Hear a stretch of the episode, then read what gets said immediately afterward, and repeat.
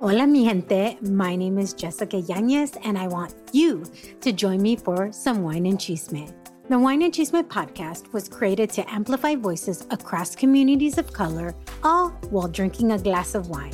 From wine talk, interviews, and recaps of all things pop culture, join me every Wednesday for the Chisme. Please make sure to check out the Wine and Chisme podcast and other amazing podcasts as part of the Latina Podcasters Network. Hola, hola mis amigos de Vive Remarkable, ¿cómo están? Bienvenidos a este maravilloso podcast, bienvenidos a este maravilloso día. Muchísimas gracias por prestarme tus oídos en este podcast. Estaremos hablando sobre las pequeñas cosas de la vida que nos dicen que no debería importarnos, pero que secretamente lo hacemos, abordándolos desde el lado positivo de la vida con un poco de sarcasmo y humor negro, ¿por qué no? Para motivarnos a crear una vida remarcable. Bienvenidos a este nuevo episodio. I wanted to know why some people who get COVID 19 get it so bad. I found out it may be because they have a high risk factor, such as heart disease, diabetes, being overweight, smoking, and asthma. Even if symptoms feel mild, these factors can increase your risk of COVID 19 turning severe. So if you're at high risk and test positive, there are things you can do like asking your healthcare provider if an authorized oral treatment is right for you. Learn about an option at treatcovid19.com. This message is sponsored by Pfizer. Muchas veces siento que soy un fracaso. No tengo con quién conversar. Mis amigos están lejos y mi familia me necesita fuerte para seguir empujándolos hacia adelante. Por lo menos es lo que creo y siempre creí. El que me conoció antes puede decir que siempre he sido así, siempre preocupándome por los demás, haciéndolos sentir importantes. Pues siempre me creí una superpoderosa para sostener y motivar a las personas a ser lo mejor que pueden ser. Siempre creí que todo lo que hacía no era suficiente. Más estudio, más trabajo, pero nunca llegaba a nada concreto. Siempre me sentí que no tenía un piso donde sostenerme, no tenía una estructura firme y pensé que no tener metas grandes era algo común. Después de todo, no tenía las amistades ni las oportunidades para aspirar a algo más. Un día en la escuela llegaron a vender resúmenes de libros y recuerdo que compré uno de una noche de verano de Shakespeare. Me encantó la narrativa y desde allí empecé a buscar historias que me levantaran el ánimo. Y fue ahí donde descubrí los libros de Paulo Coelho. Leí En el río de piedras me senté y lloré tres veces y desde ahí fue que empecé mi historia literaria con el único fin de encontrar y reconocerme en el mundo. Fue difícil crecer siendo la última de tres hermanas. Se supone que la beba de la familia es la más engreída y esperada, pues yo nunca me sentí así. Solo era especial cuando mi tía Marta me llamaba su bebé. Para todos los demás era un miembro chiquito de la casa, a quien mejor no le prestaban atención para no pasar tiempo juntos. Yo recuerdo que siempre estuve sola. Pese a que tenía mis hermanas mayores, siempre sentí que era yo contra el mundo. Y por supuesto, para hacerme un espacio en el mundo, tuve que competir inconscientemente. Empecé a transformar mi personalidad hacia una persona que agradara a todo el mundo. Sin querer queriendo, desde muy pequeña, al estudiar y sacar buenas notas, ya estaba tratando de llamar la atención y así levantar mi pequeña voz para que me quieran y acepten. Durante toda mi temprana juventud me sentí muy vacía, sola, y así como un pececito que no tiene piso, nadaba por la vida buscando amor y aceptación entre la comida y las amistades. Siempre fui obediente, por lo que mi caballito de batalla era decir sí a todo lo que me pedían, aún estando en contra de mi verdadero ser. Siempre quise ser comunicadora y tener mi estudio de producción y organización de eventos. Estudié una carrera la cual no elegí de corazón, pero por agradecimiento siempre saqué buenas notas y estuve en el tercio superior. Empecé a trabajar desde muy temprana edad y a subir rápidamente mis posiciones. Era muy joven cuando llegué a ser ejecutiva, con sueños millonarios, con toda la energía para conquistar el mundo. Sin embargo, los títulos y los puestos no llenaban ese vacío que iba creciendo desde hace muchos años.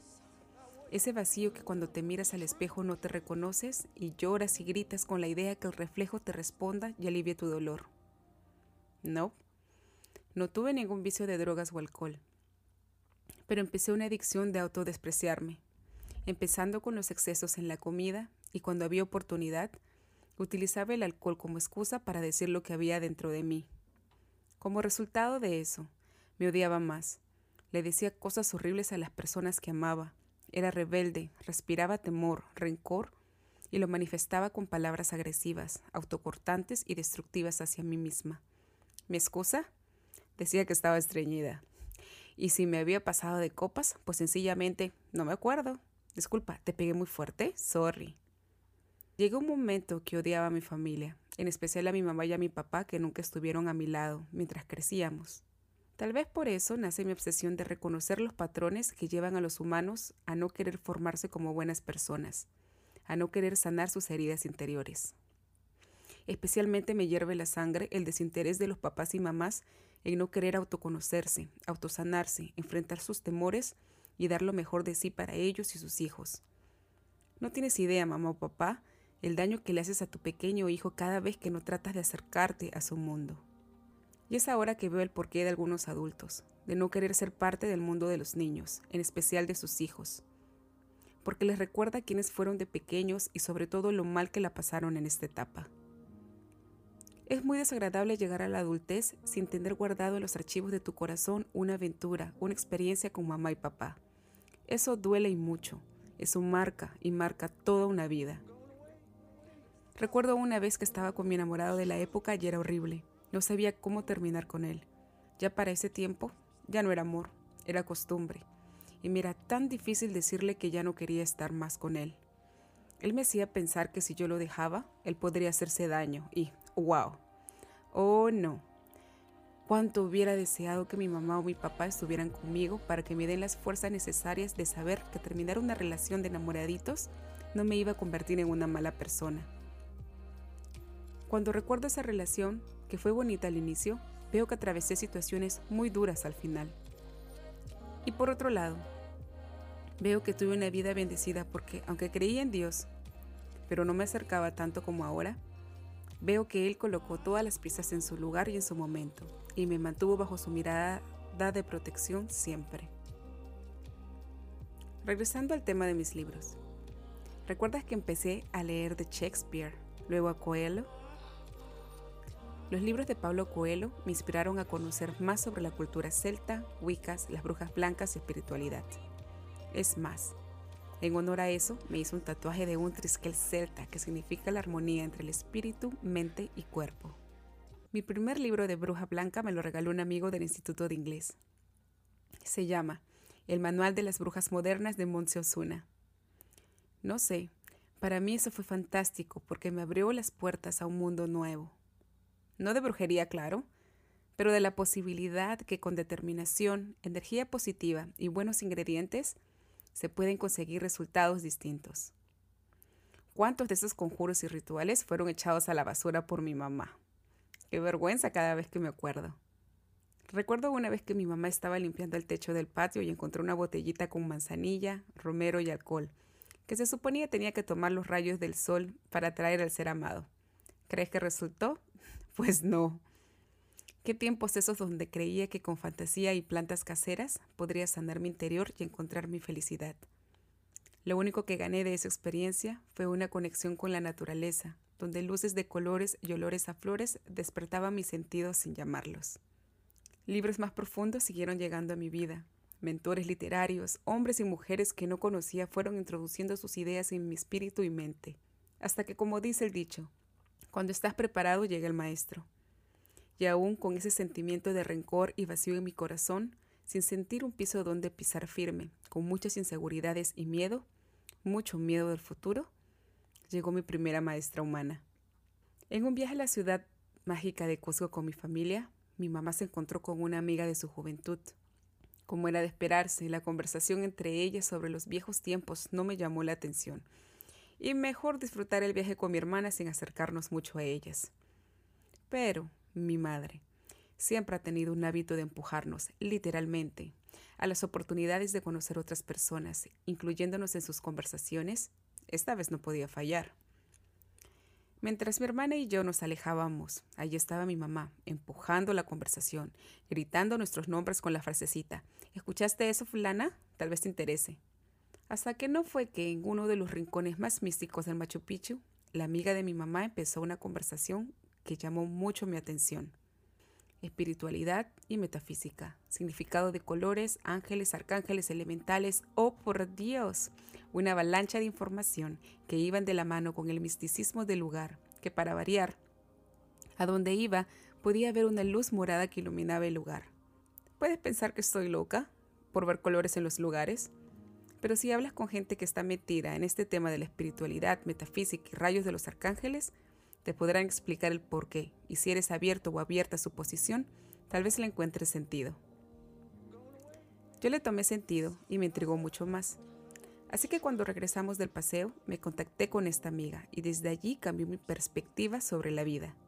Hay algo más allá de lo que ven nuestros ojos físicos, y el estudio de ese más allá se llama metafísica. Quiero aclarar algo.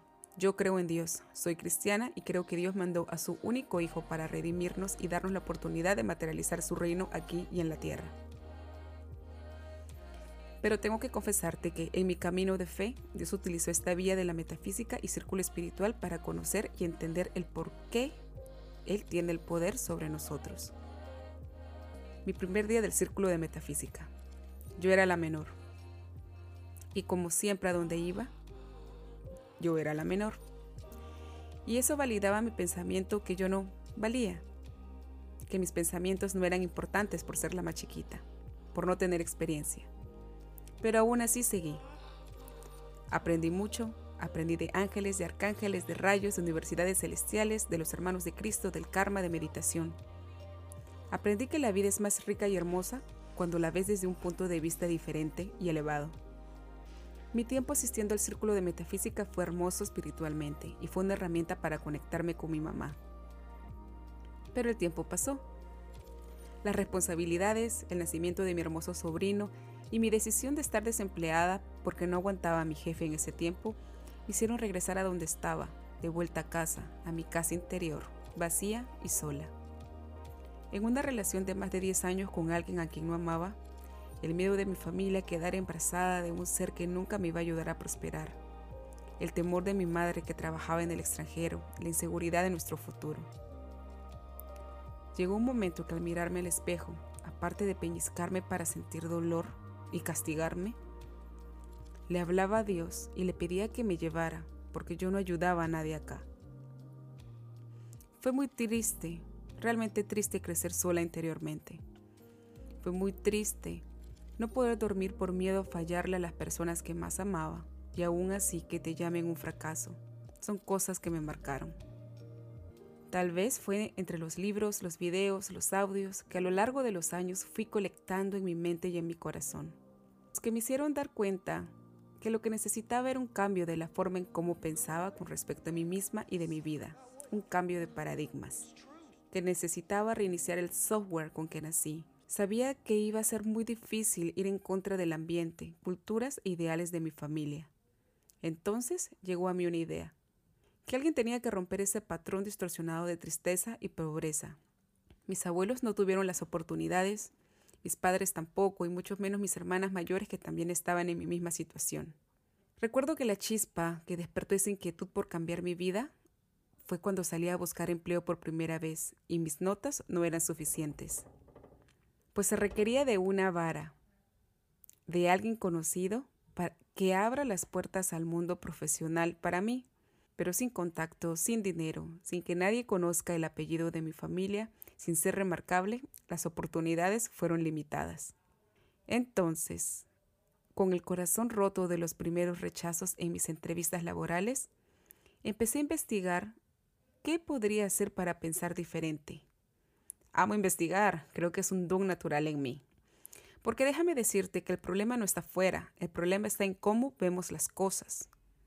Y como no las vemos con claridad, no las sentimos con claridad, vamos al mundo sin herramientas emocionales y mucho menos materiales. Que ante cualquier adversidad metemos la pata porque la realidad es que no estamos preparados, no sabemos qué opciones tenemos, no tenemos personas de confianza a quien recurrir. Y luego, el mundo nos exige que siendo adultos desempeñemos un papel óptimo sin pedir ayuda a nadie. Y si pides ayuda, tu familia y la sociedad te ven como una persona vaga, loca, irresponsable y sobre todo débil. Yo me callé mucho, limité mis posibilidades de explotar mis talentos y darlos a conocer al mundo. Opté por miedo a una seguridad de empleo guardando pan para mayo. Dentro de mí, yo siempre estaba segura de que tengo un don de mirar las cosas desde un punto de vista diferente. Ahora sé que lo llaman observador. El punto de vista del observador, como una analogía, es la posición que tienen las cámaras de seguridad que se encuentran en cualquier esquina superior de alguna habitación. Imagina que tu mirada sea desde esa perspectiva. Imagina que desde ahí tuvieras el poder de mover las piezas, no a tu antojo, sino de poder moverlas de tal manera que la situación siempre se dé en un ganar-ganar para ambas partes. Imagina que no solo puedas ver, sino oír el diálogo de lo que sucede, y con tan solo cambiar fragmentos, palabras o tonos de voz, podrías mejorar situaciones o quién sabe hasta salvar el planeta. Yo siempre creí que tenía ese potencial, pero no podía explicárselo a nadie, porque desde pequeña trataba de explicarlo y nadie me podía entender. Era frustrante y triste. Por eso siempre me sentía diferente. Tal vez por eso siempre me atrajo ayudar a las personas, porque desde mi perspectiva yo miro los problemas siempre y le encuentro la solución.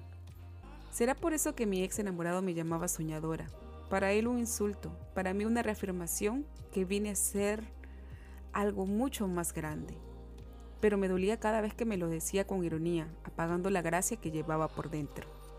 Entre las subidas y bajones de mi vida, le creí a mis mentores virtuales, aquellos profesionales y personas exitosas que habían pasado por situaciones similares a las mías y plasmaron sus experiencias en sus libros. Recuerdo que leí el libro de Piense y hágase rico de Napoleón Hill tres veces como decía un profesor en la universidad. Un libro se lee tres veces. La primera es para conocer el libro, la segunda para entenderlo y la tercera para encontrar tu lección. A mí se me quedó muy claro. Por eso cuando un libro es muy interesante, trato de hacerlo de esa manera. Ahora es más fácil, claro, porque están los audios, ¿verdad? En varios de los capítulos de ese libro hablaban acerca del cambio de mente, el cambio de paradigmas. Antes no entendía nada de nada, porque veía que esas palabras estaban muy, pero muy fuera de mi alcance. Pero al pasar el tiempo y contrastar la información con mi experiencia de vida, veo que al cambiar las reglas de nuestro interior, de cómo fuimos criados, influencian en las directrices de cómo pensamos y cómo nos enfrentamos al mundo. Es básico para nuestra supervivencia exitosa en nuestra experiencia de vida. Fue como en tres entrevistas pasadas que conocí el alma de Bibi Soto, creadora y host del podcast documentario Life Whisper, que entre preguntas fuera de grabación le pregunté cuál era su misión con respecto a su proyecto. Ella gustosamente me indicó que contar las historias de las personas marca la diferencia para la vida de otras. Eso resonó mucho conmigo, a lo que ella me preguntó, ¿y entonces cuál es tu misión? Y en honor a esa pregunta titulé este episodio. ¿Cuál es tu misión con tu plataforma? Por un momento me quedé en blanco. ¿Recuerdas que te conté que me creía superpoderosa por entender a las personas? Bueno, mi mejor herramienta es saber escuchar.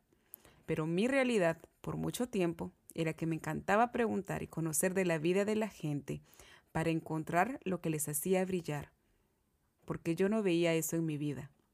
Las personas se iban con la satisfacción de vacío que deja el sacar todo lo malo que llevas en el alma a través de sus palabras cada vez que conversaban conmigo pero cuando llegaba mi turno, no me gustaba contar de mi vida, porque siempre creí que yo no tenía nada interesante que decir. Eso se llama complejo de inferioridad y lo entendí mucho tiempo después.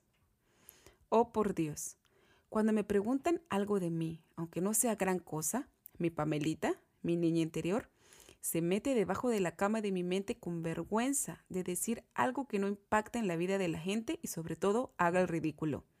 Así que cuando Vivi, que es una mujer que se ha criado con buenas bases y estructura familiar, totalmente opuesta a mí, me preguntó sobre mi misión, mi primera emoción fue hacerme chiquita.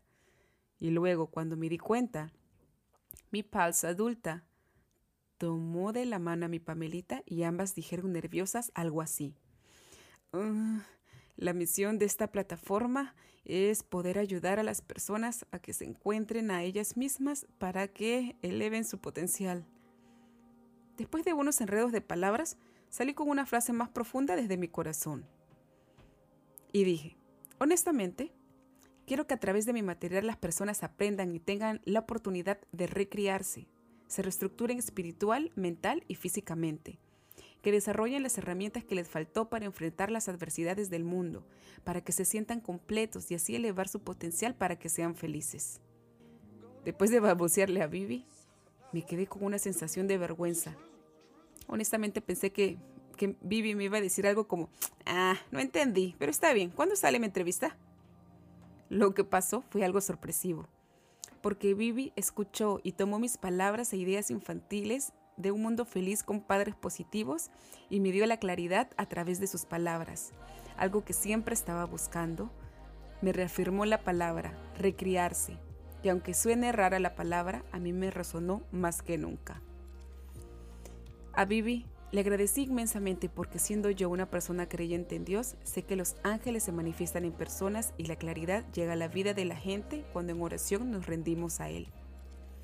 Esa joven mujer sabia me dio las palabras que me faltaban y la claridad en la búsqueda en mi afán de ayudar a las personas, cuando me parafraseó en sus palabras lo que le dije. Aprendí en ese momento que cualquier duda o problema que tengamos, siempre lo vamos a ver diferente si alguien nos ayuda a desatar ese enredo espiritual o emocional. A veces mirar nuestros problemas narrados desde un punto de vista diferente, hasta con otra voz, nos abren puertas a soluciones y nos dan luz verde para redirigir nuestros planes y llevarlo a un nivel más elevado. ¡Wow! Me llevó más de 3.000 palabras para decirte que Vive Remarkable es una extensión de la vida que quiero para mí y deseo para ti. Yo viví casi toda mi vida con muchos complejos de inferioridad, de no sentirme suficiente y es una práctica diaria de recordarme que yo tengo el potencial de hacer que las cosas buenas sucedan en mi vida no es fácil, pero a través de esta plataforma es mi recordatorio diario de que la vida es mucho más de lo que nuestra familia, la sociedad y los medios masivos nos quieren hacer creer. La vida no es un tema trending, la vida es un milagro y es un privilegio vivirla. Tenemos que hacer de esta experiencia lo más remarcable posible. En esta nueva temporada quiero empezar una nueva etapa personal donde conocerás más cosas sobre mí y enseñarte cómo volverte a criar y conseguir los padres positivos en tu interior, claro, que siempre añoraste para que puedas reestructurar tu forma de pensar y así tomar mejores decisiones para tu vida.